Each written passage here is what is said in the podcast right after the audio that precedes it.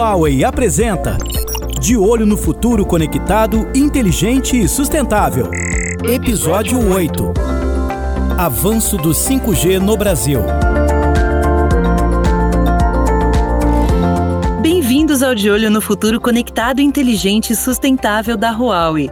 Sou Fernanda Faustina e nesse episódio vamos explorar uma revolução tecnológica que está transformando a forma como nos conectamos o avanço do 5G no Brasil. No leilão de 2021, ficou estabelecido que as operadoras deveriam expandir o 5G para municípios com mais de 200 mil habitantes. E olha só, até 2027, a expectativa é de que a cobertura alcance também populações acima de 100 mil habitantes. Uma meta ambiciosa. Até o final de 2029, a ideia é de que todas as sedes de municípios e mais de 1.700 municípios não sede estejam conectados à tecnologia 5G. No entanto, como em qualquer jornada, existem desafios a serem superados. E é justamente sobre esses desafios que vamos conversar hoje com um convidado especial, Carlos Lauria, diretor de Relações Governamentais e Assuntos Regulatórios da Rual. E Carlos, seja bem-vindo aqui ao nosso bate-papo. Olá, Fernanda. Alô aos ouvintes. É, obrigado pelo convite e que a gente possa esclarecer bastante sobre o 5G aí.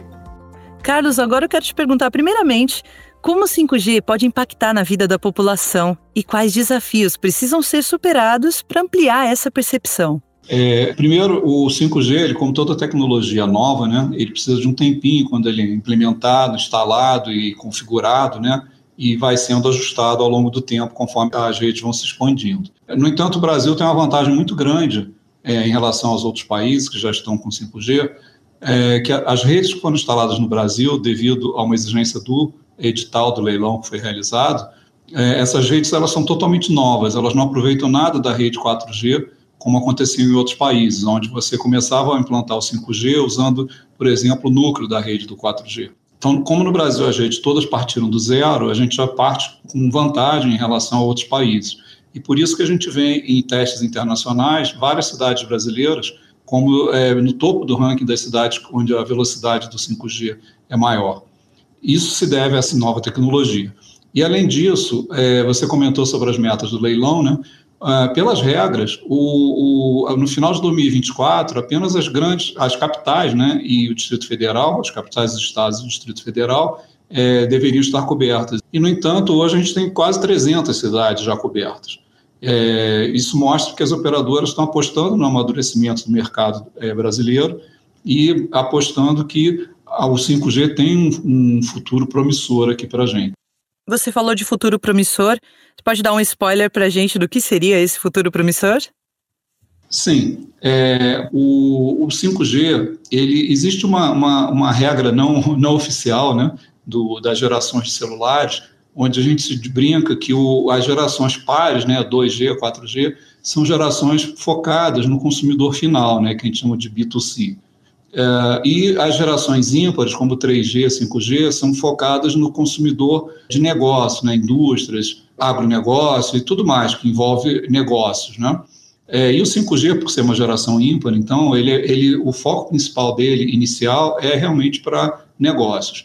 É claro que o consumidor final, ele se beneficia em termos de velocidade, é, de download, velocidade de upload, se beneficia com a latência, né, que é o tempo de resposta da rede, então, assim, tudo isso são vantagens, mas, assim, são vantagens pequenas em relação ao 4G. Né? A grande vantagem do 5G realmente é para as indústrias, porque você consegue colocar mais é, elementos né, ligados à rede por quilômetro quadrado, você consegue ter uma confiabilidade muito maior, uma, uma, uma resiliência muito maior das redes. Então, para você fazer um projeto industrial, um projeto de agronegócio, cobertura de uma mineração, campo de mineração, campo de exploração de petróleo e gás, tudo isso daí é muito mais confiável no 5G. É, por isso, o usuário normal, né, digamos assim, o consumidor final, ele, ele pode não perceber muita diferença, ele só vai perceber basicamente é, nas velocidades mesmo, que são muito maiores do que do 4G. Agora, na expansão do 4 e 5G, em áreas remotas principalmente, né? Qual a importância aí de uma legislação específica para garantir um acesso amplo e inclusivo? É, isso é muito importante. É, primeiro, uma, uma, coisa que muita gente não percebe no, no, que a gente chama do leilão do 5G, né, que foi aquele leilão de 2021, é que o leilão do 5G ele, ele trouxe junto com ele, nas obrigações de cobertura, grandes obrigações de cobertura ainda do 4G para cidades né, locais que não eram cobertos por essa tecnologia. Então, o 4G vem puxado junto com o 5G nas regiões onde você tem essa dificuldade de cobertura. É, e quando você implementa essas novas redes, seja 4G ou 5G, você depende de algum licenciamento municipal. Então, é muito importante que as cidades tenham é, uma legislação local que seja adequada, que seja coordenada com a Lei Geral das Antenas, que é uma lei federal, mas que para determinadas é, aplicações você precisa de uma legislação local, porque as prefeituras que regem o uso do solo é, então, muitas cidades ainda não têm uma legislação adequada para tratar desse assunto, desse licenciamento de equipamentos de telecomunicações. E, é, além disso, que os procedimentos de licenciamento sejam bastante integrados, né? Você tem cidades onde você faz o licenciamento totalmente online. A operadora entra no sistema da, da, prefeitura e coloca todas as informações e já sai com a licença pronta na mão. Outras cidades, você precisa iniciar o processo numa secretaria, depois leva o processo para outra secretaria. É, algumas cidades pedem, ah, por exemplo, relatório de impacto ambiental, que é uma coisa que não é, é pedida pela lei geral, que é federal, né? Isso não é, não, é uma coisa que não é correto pedir um licenciamento ambiental, a menos que seja uma torre que vai ser instalada no lugar seja uma reserva ambiental, mas normalmente não é o caso. Então, assim, é, as cidades precisam se preparar para ter não só o 5G, mas o próprio 4G nas cidades que ainda não têm. E essa legislação é fundamental. Existe um trabalho feito pela Anatel, pelo Ministério das Comunicações e pela Associação das Operadoras, a Conex, aonde é, eles têm um, um, projeto de lei padrão para ser apresentado nas câmaras de vereadores do, dos municípios, e partindo dali, as, as câmaras já vão ter possibilidade de fazer uma legislação muito apropriada, capaz de é, facilitar o, esse licenciamento. E lembrando que a gente fala muito da lei das antenas, na verdade, essa lei ela não é só das antenas, é qualquer equipamento de telecomunicações. Então, essa lei também ajuda a implantação das redes fixas, né? porque é, isso é todo um ecossistema. O 5G ele tem a sua função, mas existem outras funções relativas às redes é, fixas, né, que precisam também ser implementadas. E, e essa legislação ajuda em tudo. E de que forma a digitalização pode impulsionar uma nova era industrial no Brasil nos próximos 10 anos, especialmente com o avanço do 5G e a expansão da banda larga em áreas remotas? Isso é um fator de extrema importância para todos os países. A Huawei, como ela está, é, funciona né, em mais de 190 países, a gente tem experiências boas e ruins né, de outros países e a gente procura sempre orientar e ajudar o, o, o governo a gerar políticas públicas que permitam que essa implantação seja feita de uma forma eficiente. Entretanto, isso é um ecossistema, não basta apenas você ter uma, uma rede de, de, última geração, como é o caso da rede 5G no Brasil, como eu falei, é, se você não tem pessoas que consigam fazer a implantação dessa rede, ah, instaladores, é, pessoas, engenheiros, é muito difícil você ter essa mão de obra qualificada. E a gente vive uma questão é, muito cruel, né? O Brasil tem um, um índice de desemprego relativamente alto, no entanto, a, a, o setor de, de, de TICs, né, de tecnologias de informação e comunicação, ele tem um déficit de mão de obra imenso, mais de 500 mil vagas abertas por falta de pessoa qualificada para trabalhar nesse setor. É, então, é, é, preciso, por um lado, fazer a criação dessa, dessa, dessa mão de obra qualificada. A Huawei tem vários é, projetos né, nesse sentido, junto ao governo federal, junto às universidades, institutos federais técnicos, né? É, além disso, você tendo a rede bonitinha, funcionando, se você não tiver dispositivos é, que sejam fáceis de serem comprados né, pela população, ninguém vai usar, porque você precisa ter também um custo acessível para esses dispositivos que acessam a rede. E, além disso, você tem os usuários que vão usar essa rede, se eles tiverem o equipamento para usar, tiver a rede para usar, mas se eles não souberem usar, fica difícil, você também não consegue é, levar, chegar no teu objetivo final, que é uma, uma integração é, social de todas as camadas da população. Então, é, é, é um ecossistema completo que precisa ser trabalhado para que, no final das contas, o cidadão, que é o, o, o objetivo final de todos, né, das empresas, dos, dos, governos e tudo mais, eles precisam ter acesso a isso e saber usar. É, e eu cito aqui um, um, um, exemplo muito claro, que é o Pix. Né? O Pix foi um, um sistema é, aqui, implantado aqui no Brasil que trouxe uma inclusão é, social muito grande para pessoas que não tinham é, acesso a, fácil ao banco, né? E você hoje você consegue fazer, é, praticamente todo mundo sabe fazer um Pix, sabe receber um Pix, e isso facilita bastante. É uma, é uma ferramenta de inclusão digital fantástica aqui do Brasil que serve de exemplo, é, inclusive no exterior.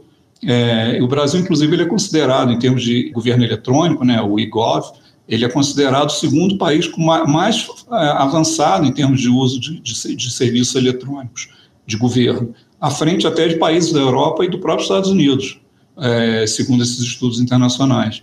Então, o, o, o, importante, a mensagem é o quê? A gente precisa de um ecossistema completo.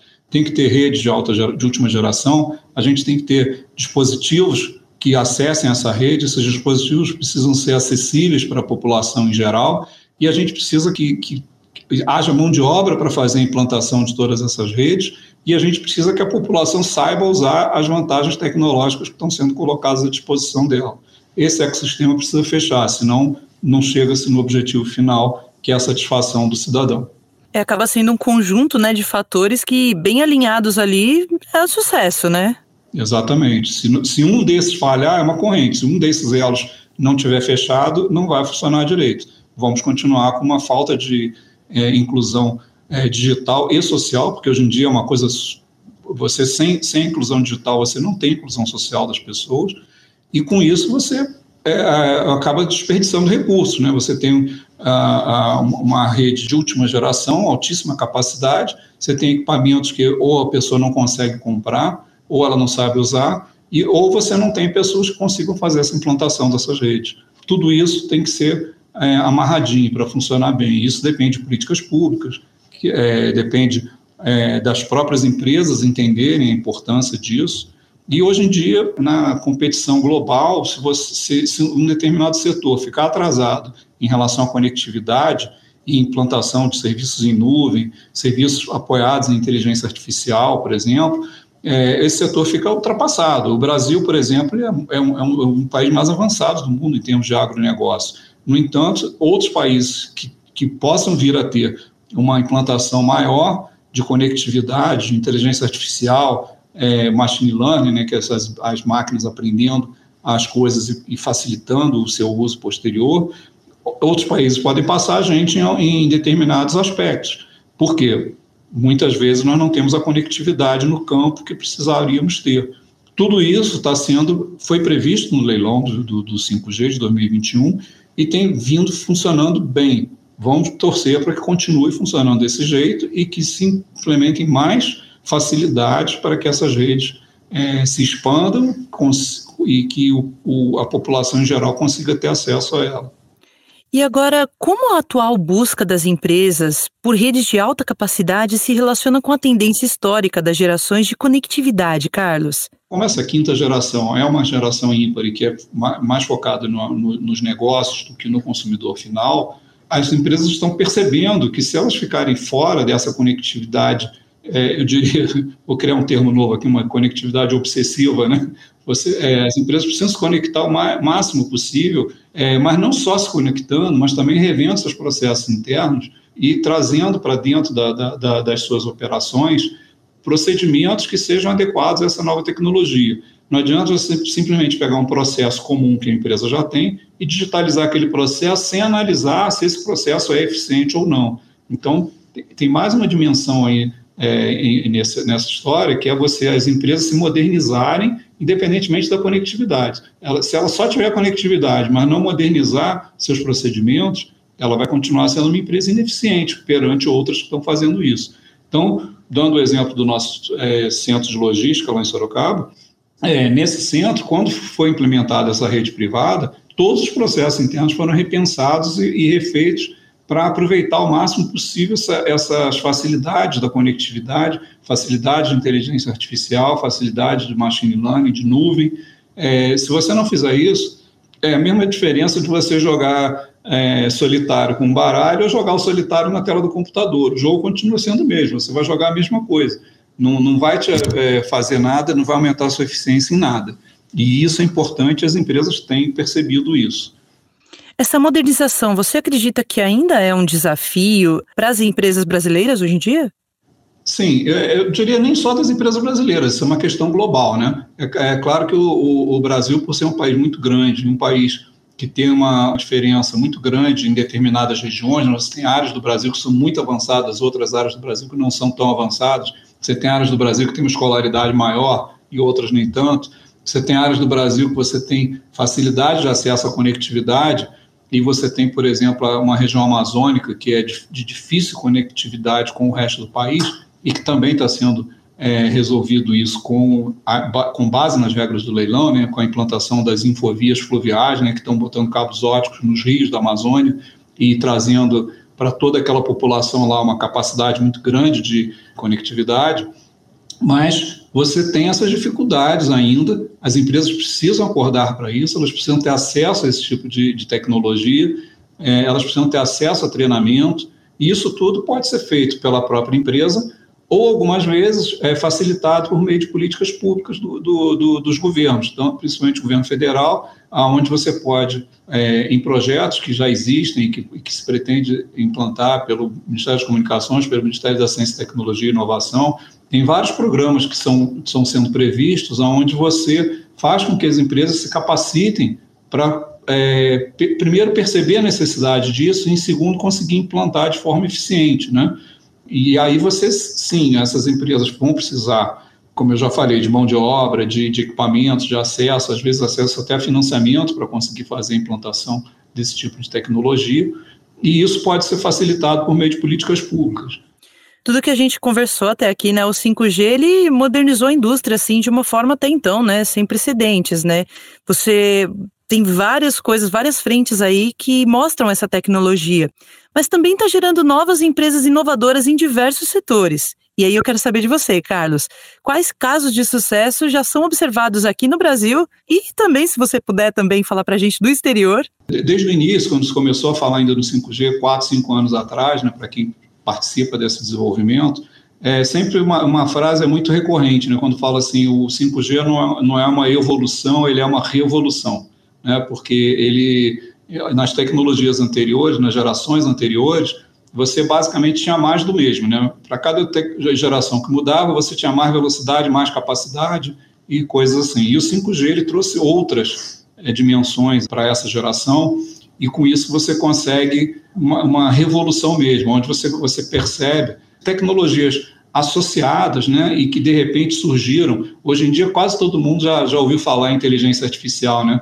Se falar dois, três anos atrás, é, fora do setor específico, né, muita gente não tinha nem ideia do que fosse. É, hoje em dia, muita gente ainda não tem ideia, mas já ouviu falar, pelo menos já consegue é, descobrir um pouco o que pode ser feito com isso.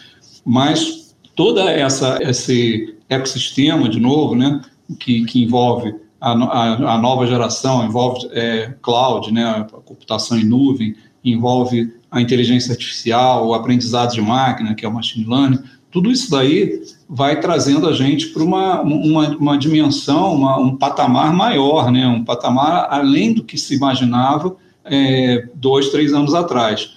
E, e em toda geração de, de celular, né, você sempre aparece, em algum momento aparecem algumas aplicações que você não esperava que elas fossem existir. Você sabe que ela vai acabar surgindo. O 5G ainda não tem uma específica assim. É, você pegar, por exemplo, a terceira geração, ela implementou a comunicação entre máquinas de forma muito eficiente. Então, as maquininhas de cartão de crédito, a maior parte delas funciona em 3G, e você conseguiu fazer acesso à internet né, pelo celular. É, quando chegou o 4G, o que, que surgiu de aplicação matadora, né, como a gente fala? O, o, as, as, os streamers né, de, de áudio, vídeo, né? então os softwares, onde os aplicativos, onde você assiste filmes, onde você escuta músicas, foram aplicações que se desenvolveram muito em cima do 4G, mas que no início do 4G não se pensava nisso, ele foi surgindo ao longo do tempo. Então a gente sempre tem que deixar um espaço para o imponderável, né? A gente sabe que em algum momento, em algum lugar do mundo, tem alguém pensando numa coisa que talvez já pensasse naquilo antes, mas não tinha como botar na prática. E agora essa, essa pessoa fala assim: poxa, com o 5G eu consigo. E isso pode surgir uma nova aplicação, uma nova classe de aplicações e que vão trazer um, um, um benefício muito grande, seja para a indústria, seja para o usuário. E quando eu falo indústria, é um termo amplo, tá? Indústria, estou incluindo aí agronegócio, não são fábricas apenas. Todos os negócios, a administração, a parte de, de agronegócio, mineração e tudo mais. É, você me pediu alguns exemplos, né? eu vou começar com um exemplo do exterior. Você pegar, por exemplo, o aeroporto de Shenzhen, né? a cidade da China onde é a, sede da Huawei, é, esse aeroporto ele foi totalmente automatizado e coberto por tecnologia 5G.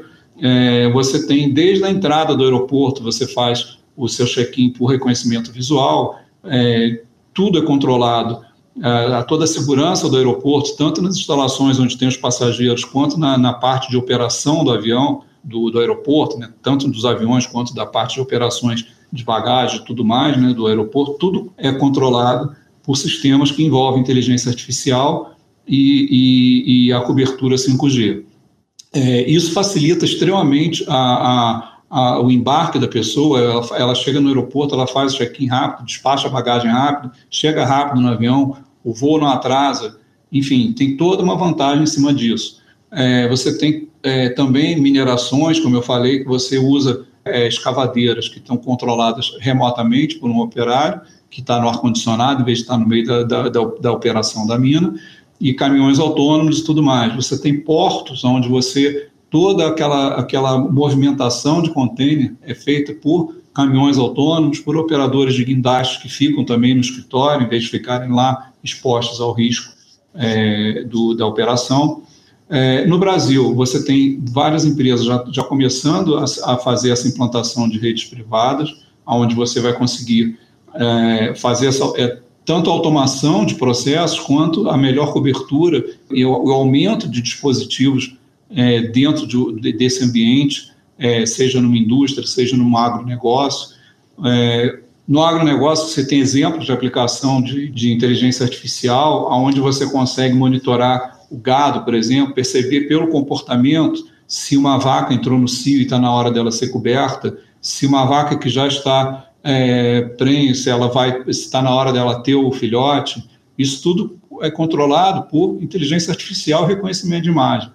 Então, isso tudo existe, isso tá, tudo está aí. É, não é mais é, futuro, né? O 5G já está aí, já está implementado, ele vai crescer cada vez mais, mas existem exemplos, é, tanto no Brasil quanto no exterior, muito claros de como essa tecnologia é, revoluciona a, o, o, o mundo dos negócios e a vida das pessoas ao final. Carlos, as recentes estratégias do governo brasileiro para a economia digital e serviços públicos digitais visam um governo centrado no cidadão. Você já falou um pouquinho do EGOV, mas como essas ações destacam o Brasil globalmente em EGOV? O governo eletrônico ele é uma coisa muito que depende muito de uma iniciativa né, é, de longo prazo. Né? E isso, felizmente, a gente tem visto o gov.br né, sendo uma iniciativa que está concentrando né, muitas é, aplicações do governo ali. Então, você tendo uma, uma na sua conta do, do, do gov.br, você consegue acessar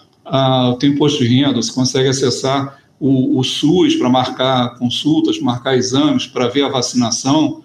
É, você consegue acessar muitas coisas e a, a, a tua a carteira de motorista, documento do carro, ele virou uma, uma digamos, uma central de, de informações do cidadão que é super poderosa, né? Então você consegue, você tem conseguido fazer com que a partir de uma única conta você consiga acessar toda a sua vida, seja financeira, seja da parte de saúde e seja de qualquer outra é, ação que dependa do governo, né? Com isso, vai expandindo aos poucos as, as aplicações que vão sendo colocadas em cima dessa conta geral e você consegue dar um, um empoderamento muito grande para o cidadão. Né? A gente tem que lembrar que o, o, objetivo final de todo mundo é atender o cidadão, é, é melhorar a condição de inclusão digital das pessoas, que todos tenham acesso a toda, toda a tecnologia, que saibam usar essa tecnologia, mas é importante que, que, no final das contas, você facilite a vida do cidadão. Então, quando você consegue sair de casa, por exemplo, apenas com o celular, e você, você tem ali sua carteira de motorista, você faz Pix, você tem o documento do carro, você tem sua cartela de vacinação, você tem todos a, a, a, o teu controle ali de, dos seus impostos, né, e tudo ali controlado, Você quando percebe que uma pessoa somente com o celular consegue controlar a vida dela toda, isso é um avanço imenso, né? É uma coisa que, se você fosse voltar cinco anos atrás no tempo, e cinco anos não é muito tempo, né? Para a tecnologia é bastante. Mas se você voltar cinco anos, você fala assim, não, isso aí é ficção científica, né? Eu vou sair só com o celular, vou pagar, usar um, um, um QR Code para pagar a conta, vou aproximar o celular de uma máquina e já faço o pagamento. É, tudo isso parece ficção científica, né? No entanto, é realidade para quase todo mundo. Ainda precisa cobrir uma boa parte da população, isso é importante destacar. Mas é um, um avanço imenso. Agora, voltando mais para computação em nuvem. Quais tecnologias digitais impulsionadas pelo 5G estão transformando os setores industriais com foco na computação em nuvem? A computação em nuvem ela traz inúmeras é, vantagens para todos os setores é, que utilizam tecnologia, né? seja indústria, fábrica, seja agronegócio ou o que seja. Tudo, hoje em dia, é, é importante que, que rode na nuvem, porque você tem é, vantagens como a confiabilidade. É, antigamente era comum as empresas terem, terem lá um CPD, né, o Centro de Processamento de Dados, aí tinha um computador lá, às vezes um computador de grande porte, né, e estava tudo concentrado lá. Aí, aí, isso aí tinha que ser duplicado, porque se desse um problema ali, tinha que ter outro para servir de, de, de backup, né, para se entrar em funcionamento caso o outro desse problema. Hoje em dia, você faz tudo isso pela nuvem e você consegue é, fazer uma escalabilidade muito grande. Você tem, por exemplo, é, o acesso ao comércio eletrônico, por exemplo. Quando você chega na época da Black Friday, por exemplo, Dia das Mães ou Natal, é, as empresas de comércio eletrônico elas precisavam botar servidores poderosos para conseguir aguentar aquela, aquela demanda né, que, que era feita dessa, nessa, nesses momentos.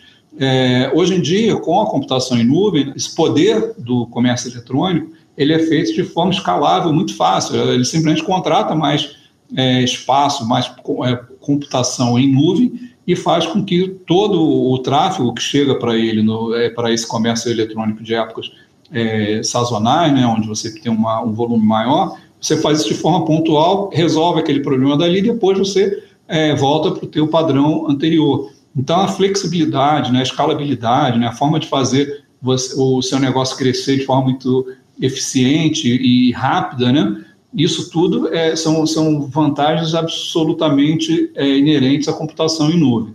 Agora, a computação em nuvem ela tem uma, uma outra característica. Para ela funcionar bem, para o usuário usar bem a computação em nuvem, ele precisa ter conexão. Ele precisa estar conectado, tem que ter uma conexão adequada para a aplicação que ele tem. Então, quando você tem uma, uma aplicação de distribuição de vídeo, por exemplo, você precisa que aquela, aquele vídeo saia, que ele seja recebido com um volume grande de dados, que seja rápido, então você precisa de velocidade, precisa de capacidade. Para outras aplicações, talvez você não precisasse tanta capacidade, então você consegue é, ter um serviço que use menos é, recursos de conectividade, mas sem a conectividade você não acessa a nuvem. Então, a, a, aí a gente volta no, na, na questão anterior, né? É importante que você tenha essa conectividade com a qualidade adequada para o uso daquele uh, usuário. Você, eu vou te dar um exemplo assim de, de, baixíssima necessidade de recursos. Por exemplo, você tem uma empresa de energia elétrica que faz com que a leitura dos medidores de energia elétrica de cada um dos cada uma das residências e dos negócios que, que consomem energia daquela operadora, essa conectividade é necessária para fazer a leitura desses medidores de energia, ele precisa de um volume muito baixo de dados, ele não tem, muito, é, não tem muita necessidade de, de, que a velocidade seja grande, a capacidade é, é, é, pequena, porque são poucas informações e que não tem muito compromisso com, de ser uma informação em tempo real, como é um vídeo, por exemplo. Então, esse, esse recurso de conectividade para essa empresa é um recurso baixo, simples, e é fácil você configurar uma rede 5G para fazer esse tipo de aplicação. Se, por outro lado, você tem um outro negócio que exige muita capacidade de dados, muita capacidade de velocidade, muita confiabilidade, por exemplo, um hospital fazendo uma, uma cirurgia à distância, né, remotamente, aí é outro tipo de, de configuração que você precisa da conectividade e dos recursos de nuvem. Mas todos vão depender da conectividade. Daí a importância dessas redes estarem bem é, é, distribuídas estejam nos lugares adequados, estejam ao alcance de todos que precisam dela e de acordo com a necessidade de cada um. O 5G tem essa flexibilidade. Você consegue uma, uma função que, que se chama é, fatiamento da rede, né? você consegue fazer a adequação daquela rede exatamente para a necessidade de cada usuário, seja ela de altíssimo uso de recursos ou de baixíssimo uso de recursos. Isso é feito dinamicamente. A inteligência artificial na indústria, com governança de dados e automação, busca eficiência, sustentabilidade e produtividade. Como essas tecnologias elas moldam o futuro industrial e especialmente com o aprendizado de máquina e banco de dados em nuvem? É, a inteligência artificial, ela, é, ela é, é, a última moda, digamos assim, né? É, é, a, a parte da tecnologia que tem tido mais ênfase nos últimos tempos, né? Principalmente de um ano e pouco para cá, e ela passou a ser, então, para o domínio aí da comunidade como um todo, né? Da, da opinião pública como um todo.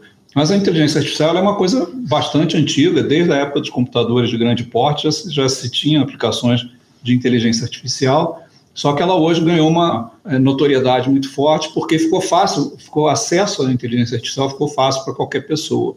É, hoje, o, se as empresas, os negócios como um todo, se eles não é, utilizarem a inteligência artificial de forma eficiente para o seu negócio, ele vai ser ultrapassado por quem está usando. Existe uma questão de é, ética ainda em discussão no mundo inteiro, porque é uma discussão muito forte ainda e recente, é, com relação a até que ponto a inteligência artificial pode ir. Né? Existem aplicações hoje onde você pega, é, um, um, por exemplo, um cantor que já morreu e bota ele tocando uma música que foi feita agora.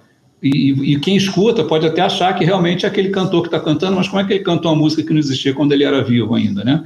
E mais, mais ainda, né? Uh, existem é, sistemas que você pega uma banda que já não existe mais e fala assim, cria uma música nova para essa banda. E, e, e, ali é criado toda a, a, a, música, a letra, e cantada na voz da, do, do, do, cantor e tocada com, e, da forma que os instrumentistas daquela banda tocavam, e quem escuta acha que é uma banda nova daquele pessoal que alguns já até morreram. Então, é, até que ponto essa ética é, precisa ser regulada, né? Até que ponto se pode chegar com relação a isso? Isso, isso é uma questão que está em aberto. É, o, o, Brasil está alinhado ainda com o que está sendo discutido no resto do mundo.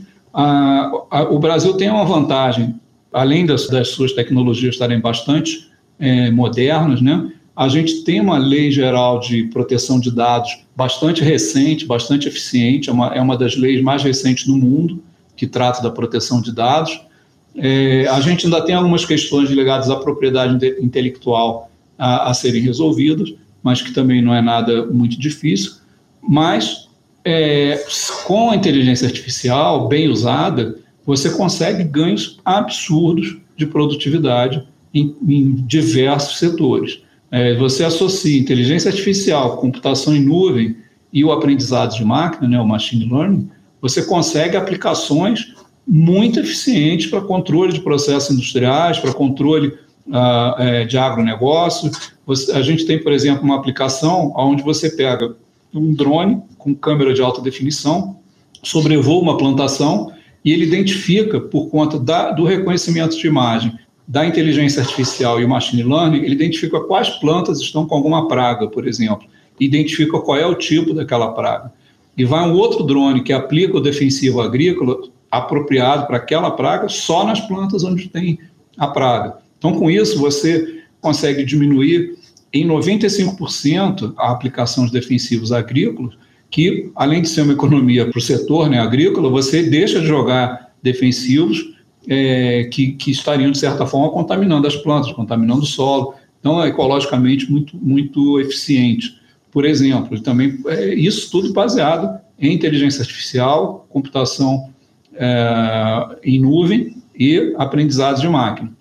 Isso é um exemplo, mas existem exemplos em todos os setores que você possa imaginar, aonde a inteligência artificial vai te levar a um ganho de eficiência muito grande, ganho de segurança, como no caso das operações de mineração é, de portos e operações de exploração de petróleo e gás, e até chegando até as questões administrativas, né? as, as soluções administrativas onde você consegue fazer, desenvolver um procedimento é, administrativo praticamente todo controlado é, por uh, sistemas de computação uh, de aprendizado de, de, máquina e de inteligência artificial, fazendo com que você resolva problemas rapidamente que antigamente levavam é, muitas horas, ou dias, ou meses. Pesquisas, por exemplo, você consegue fazer de forma muito rápida. Por isso é importante ter, que você tenha todo esse ecossistema formado: a computação em nuvem, a inteligência artificial, a conectividade, é, é, é tudo isso de forma é, acoplada, buscando a eficiência né, dos, dos procedimentos.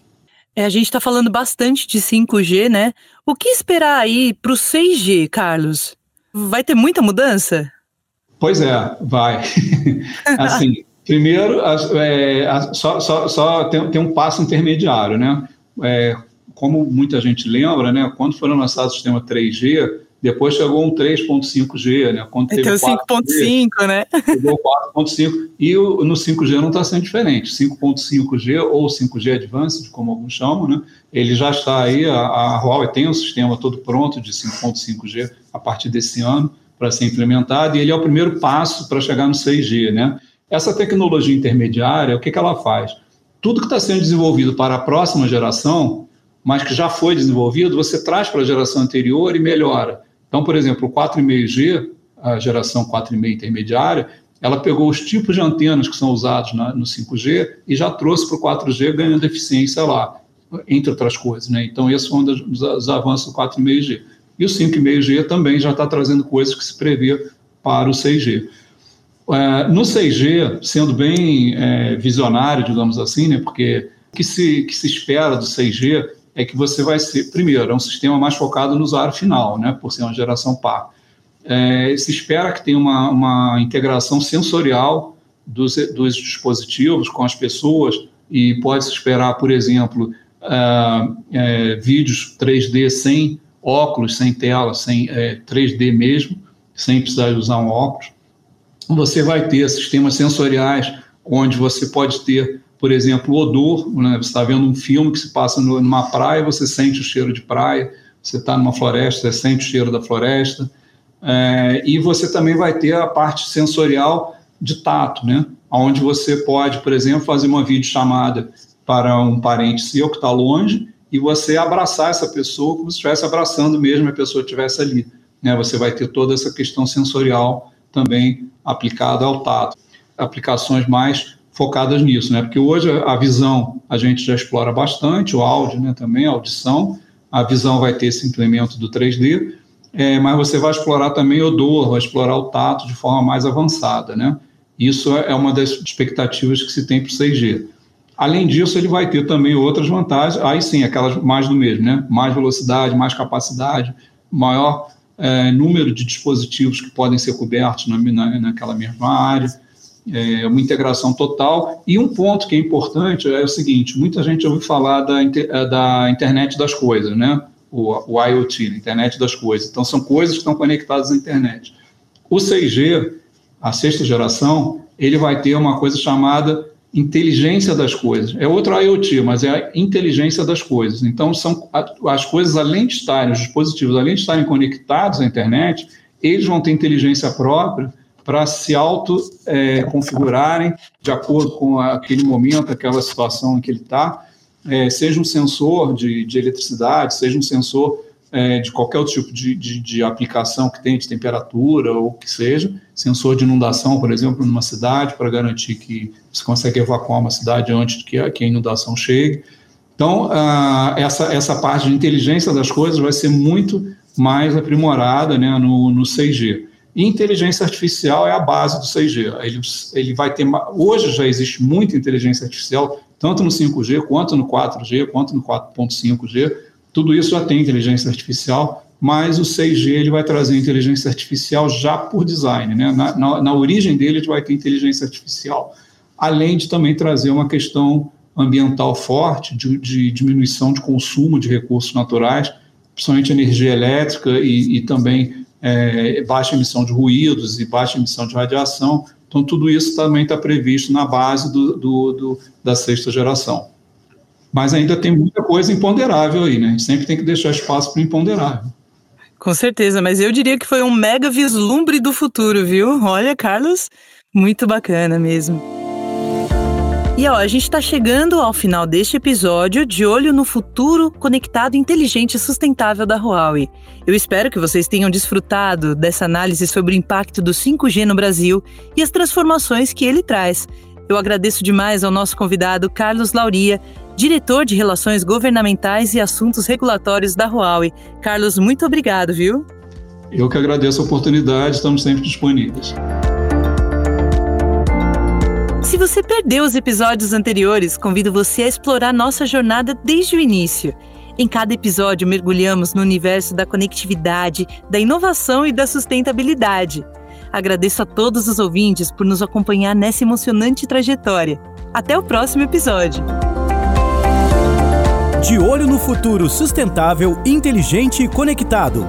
Uma iniciativa Huawei 25 anos transformando o Brasil e mirando um futuro conectado, inteligente e sustentável.